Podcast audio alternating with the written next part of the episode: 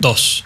La destrucción fue veloz, no dieron tiempo de quejarse, todavía con asombro por las fauces metálicas y sus sombras largas como ataúdes. De niño, mi juguete favorito era una excavadora. Terminó desintegrada por la mandíbula celosa de mi perro salchicha. La tierra se abrió en tajos y dejó salir un humo oscuro, como si tosiera un dragón.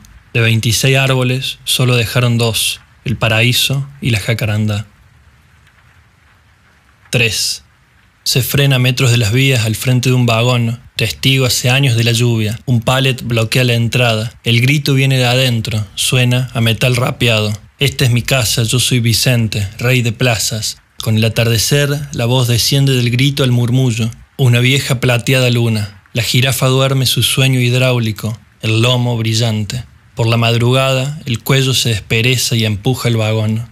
A la tarde Vicente vuelve, ayudado de un tarro de pintura sube el techo, una mano hace de visera, la otra aprieta una caja de vino, mira el mundo, se reverencia y salta al interior oscuro. Es la última vez que entra a su casa.